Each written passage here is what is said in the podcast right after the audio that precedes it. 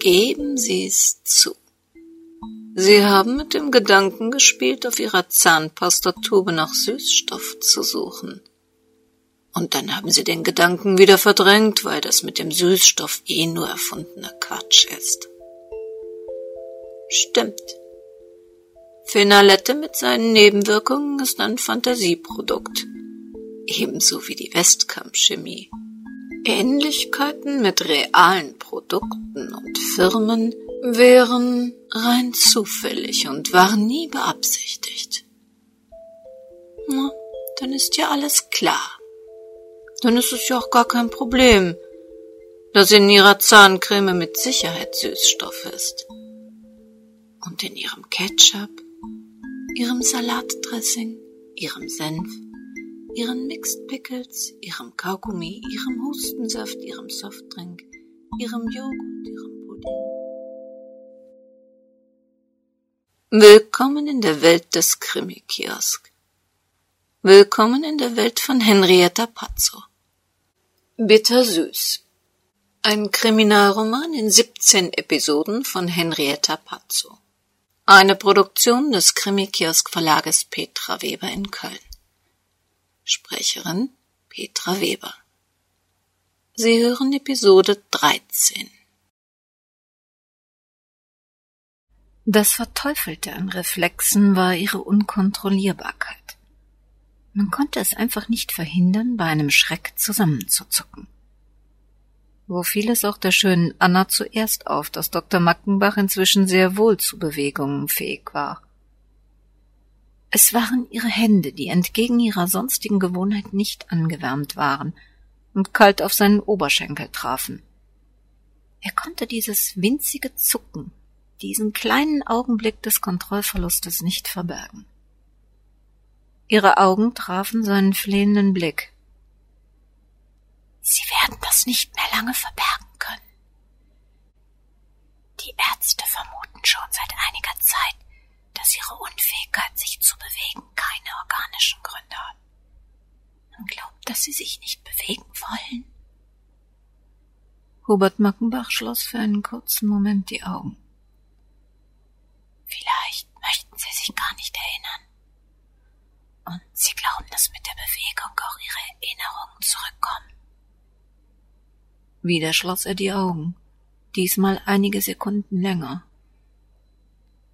Wovor Sie auch Angst haben, werden in Ihr altes Leben zurück müssen, früher oder später. Die Ärzte haben veranlasst, dass Sie ab heute im Rollstuhl durch den Park gefahren werden. Frische Luft wird Ihnen gut tun. Außerdem soll es Sie emotional stimulieren, Ihren Willen wecken, wieder zu leben, sich zu bewegen.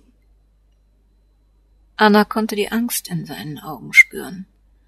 Ein Mann, der seine Bewegungsfähigkeit opferte, um sich zu schützen, hatte mit Sicherheit gute Gründe, Angst zu haben. Soll ich jemanden bitten, Sie zu besuchen?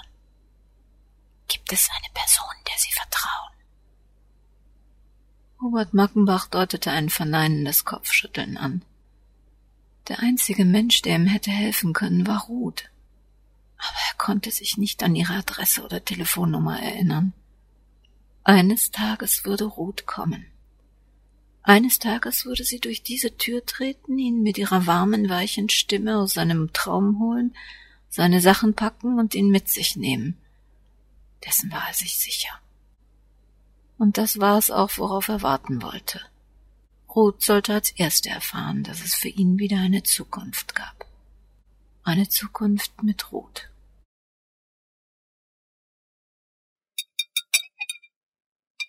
In Brunos Küche fanden Barbara, ihr Mann und Sylvia Klammer endlich wieder ein wenig zu sich. Ruths CDs hatten alle aufgewühlt und mit Angst und Zorn erfüllt. Jetzt saßen sie vor ihren gefüllten Tellern und stocherten in Brunos Kartoffelsalat. Die kleinen Stücke von sauer eingelegten Gurken und Paprika starrten sie an. Kinder, warum esst ihr denn nicht? Jetzt hat Sylvia schon ihre Freundin nicht mitgebracht und ihr esst wie die Spatzen. Schmeckt es nicht. Zu viel Salz. Keiner traute sich Bruno vor den Kopf zu stoßen oder ihm zu erklären, dass es eher zu süß als zu salzig sein könnte. Barbara versuchte es behutsam. Hm, weißt du, wir machen uns im Moment nur eine Menge Gedanken über Gürkchen und diese ganzen sauer eingelegten Gemüse aus Gläsern und Dosen. Man weiß nie so recht, was drin ist. Quatsch, da macht euch mal keinen Kopf drüber. Ich weiß genau, was in diesen Gürkchen ist. Ich lege meine Gemüse nämlich selber ein. Der ganze Keller ist voll mit Gurken, Sellerie, Tomaten, Paprika. Alles, was das Herz begehrt. Wozu haben meine Kumpels denn allein Schreber geraten? Einer von den Jungs bringt uns sogar immer aus dem Urlaub die guten, dicken Spreewälder mit. Den Dill baue ich hier auf der Fensterbank an, zusammen mit Petersilie, Basilikum, Rosmarin und Bohnenkraut. Wenn ihr also mal was zu knabbern braucht, bei mir gibt es immer was. Plötzlich kam der Hunger wieder. Jan fragte trotzdem vorsichtshalber noch nach. Und ähm, beim Einkochen benutzt du keinen Süßstoff, oder?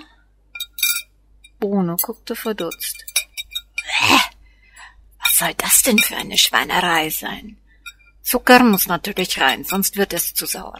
Aber warum sollte ich teuren Süßstoff hineinmatschen? Jan griff beherzt zu. Ja, war nur so eine Frage. Die Tante von Silvias Freundin hat herausgefunden, dass die Industrie das Zeug überall hineinmischt und das eine sollte sogar auch richtig die Gesundheit schädigt. Die verdienen Millionen damit. Ah, dann ist die Tante wohl gar nicht so einfach ertrunken. Da hat wahrscheinlich einer kräftig nachgeholfen. Zum ersten Mal sprach jemand unverblümt aus, was seit heute Morgen eigentlich klar zu sein schien. Silvia verschluckte sich fast. Wenn das stimmt, hat auch einer bei dem Unfall von Dr. Mackenbach nachgeholfen. Aber der hat ja Gott sei Dank überlebt. Bruno zerschnitt genüsslich eine Bockwurst auf seinem Teller. Hm, fragt sich nur, wie lange? Wenn ihr die Beweise habt, dass die da etwas Unrechtes tun und der Doktor und Freund von Sandras Tante noch lebt, werden die bestimmt noch keine Ruhe geben. Ich sage euch, je mehr Kohle im Spiel ist, desto weniger Moral kennen solche Typen. In Brunos unvergleichlicher Art hatte er die Sache auf den Punkt gebracht. Was sollten sie mit Ruths gesammelten Informationen tun? Gefährdeten die CDs vielleicht sogar jetzt noch Dr. Mackenbachs Leben? Sollte man die Polizei benachrichtigen und eventuell eine Exhumierung bzw. Obduktion von Ruths Leiche beantragen? Ist eigentlich eine Obduktion an der Tante ihrer Freundin vorgenommen worden? wollte Barbara wissen. Sylvia Klammer wusste, was ihre Chefin beschäftigte. Genau weiß ich es nicht, aber eine Untersuchung gab es schon. Dabei wurden diese Blutergüsse an ihrem Fuß festgestellt.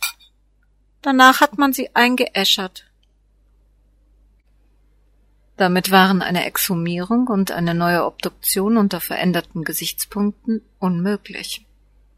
Die Leiche war für weitere Untersuchungen der Gerichtsmedizin nicht mehr verfügbar. Glauben Sie, Sandra würde Dr. Mackenbach gerne mal kennenlernen? Vielleicht sollte man ihn im Krankenhaus besuchen. Eigentlich wollte Barbara warnen statt besuchen sagen, aber sie musste erst ihr eigenes aufsteigendes Gefühl von Panik bekämpfen, bevor sie möglicherweise andere unnötig in Angst versetzte. Schon möglich, ich rufe Sie morgen an. Dann können wir nachfragen. Barbaras Panik wuchs. Sollten wir nicht heute Abend anrufen?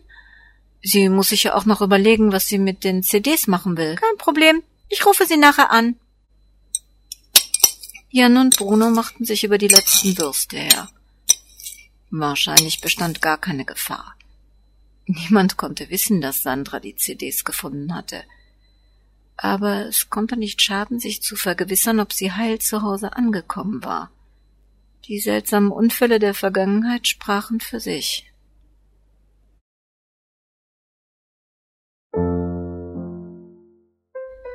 Die neu gewonnene Mobilität brachte einen entscheidenden Nachteil mit sich. Sie gab Gertrud Macht über ihren Bruder. Sie bestimmte, wann er in den Rollstuhl kam, sie bestimmte, wohin er geschoben wurde, und sie bestimmte, wann er wieder aus dem Rollstuhl herausgehoben werden musste. Und diese Macht genoss sie. Es bereitete ihr größtes Vergnügen, Hubert Mackenbach wie eine Anziehpuppe hin und her zu bewegen. Raus aus dem Pyjama, rein in den grässlichen Jogginganzug. Raus aus dem Jogginganzug und wieder rein in den Pyjama. Langsam gelangte er zu der Überzeugung, es könne sich um einen Trick handeln. Man musste ihn nur lange genug seiner schwitzenden Schwester überlassen, und er fing freiwillig wieder an, sich zu bewegen. Gertrud weitete ihr unerträgliches Engagement sogar noch aus und nutzte jede kleinste Chance, deutlich Einfluss auf das Leben ihres Bruders zu nehmen. So erschien sie täglich mit einem neuen Kleidungsstück, das sie ihm vor den Körper hielt, um dann in spitze Entzückungsschreie auszubrechen. Die Pullover überboten sich gegenseitig in ihrer Scheußlichkeit. Noch schlimmer beleidigten die mitgebrachten Hosen und Polunder seine Augen – Gedeckte Schlammfarben und billige Kunststoffmaterialien ergänzen sich zu einer kompletten Altmännergarderobe der übelsten Sorte. Dabei ließ sie bei ihren Einkäufen völlig unberücksichtigt, dass der Jahreszeit entsprechend schwüle Sommertemperaturen herrschten. Wer sich nicht bewegt, der friert auch, lautete ihre Devise. Seine Schwester scheute keine Mühen, aus ihm bereits optisch einen alten, hilflosen Mann zu machen. Er fühlte sich ganz deutlich unbehaglich bei der täglichen An- und Ausziehprozedur, und er konnte sich beim besten Willen nicht vorstellen, jemals unter solchen Geschmacksverirrungen gelitten zu haben. Er sehnte sich nach edlen Stoffen aus feinem Leinen oder Baumwolle. Und wenn schon warme Pullover, dann Lambswool oder Kaschmir, obwohl er trotz seiner Bewegungslosigkeit nicht fror. Mit Sicherheit hingen in seiner Wohnung Kleidungsstücke, die seinem Geschmack eher entsprachen. Aber Gertrud kam überhaupt nicht der Gedanke, ihn mit diesen zu versorgen. Sie blühte auf mit jeder Geschmacklosigkeit, die sie ihm zwanghaft überstülpen konnte. Langsam aber sicher fühlte sich Hubert Mackenbach als Gefangener seiner Schwester. Schon wenn er ihren penetranten Schweiß im Zimmer roch, kämpfte er gegen die aufkommende Übelkeit. Wie konnte ein einzelner Mensch so heftig transpirieren? Hatte Gertrud dieses Problem schon immer gehabt?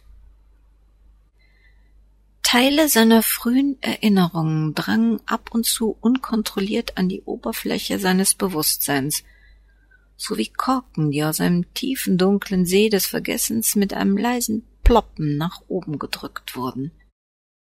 Bis zum Ende seiner Schulzeit fügten sich die Bruchstücke seines Erinnerns zu einem Bild. Schulbänke, auf denen sich kichernde Mädchen mit langen festen Zöpfen kleine Zettel zusteckten.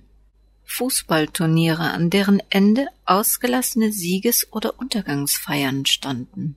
Und Abiturprüfungen, deren Ergebnisse mit Spannung und Entsetzen erwartet wurden. Dann riss die Erinnerung ab. Immerhin redete man ihn mit einem Doktortitel an.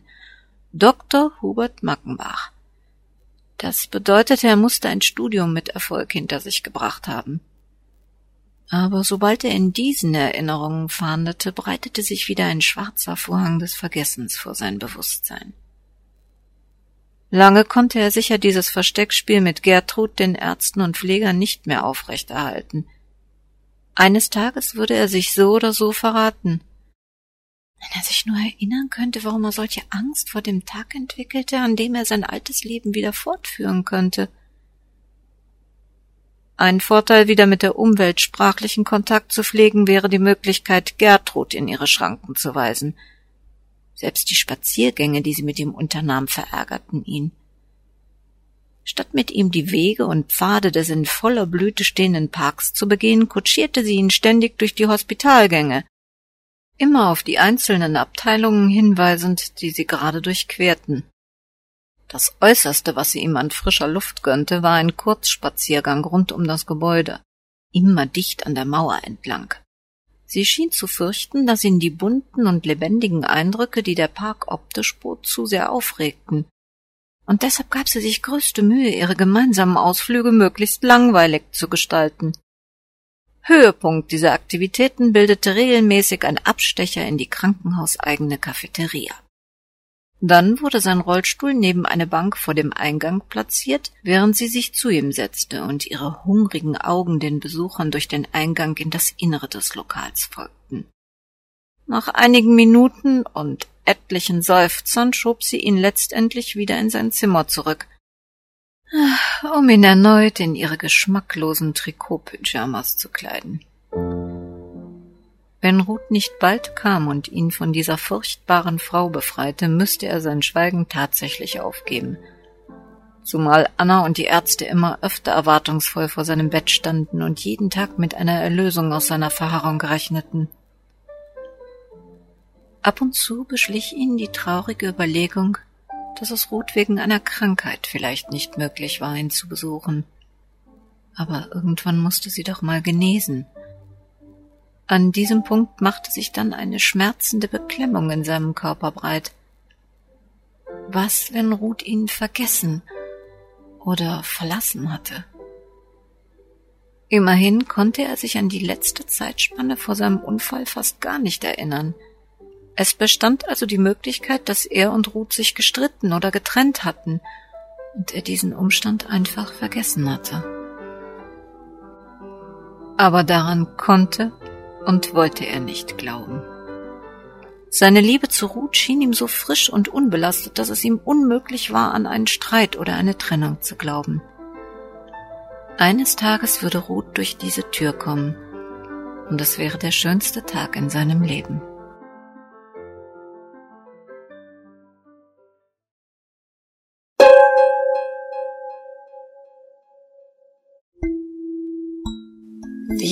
Lange kann Dr. Mackenbach das noch durchhalten? Und muss er das überhaupt?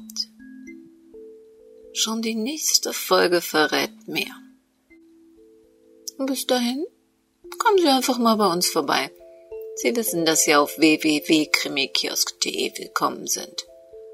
Nicht nur, weil Sie da das Impressum zu dieser Sendung des Krimikiosk Verlages Petra Weber in Köln finden oder die Lizenz Art Libre, mit der Emanuel Codden EMA die Verwendung seiner Melodien zu diesem Podcast erlaubt.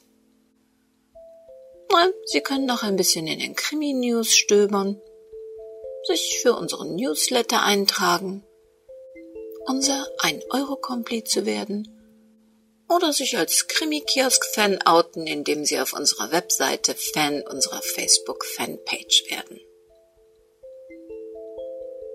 aber weil das Leben nicht nur Spaß macht. Passen Sie gut auf sich auf.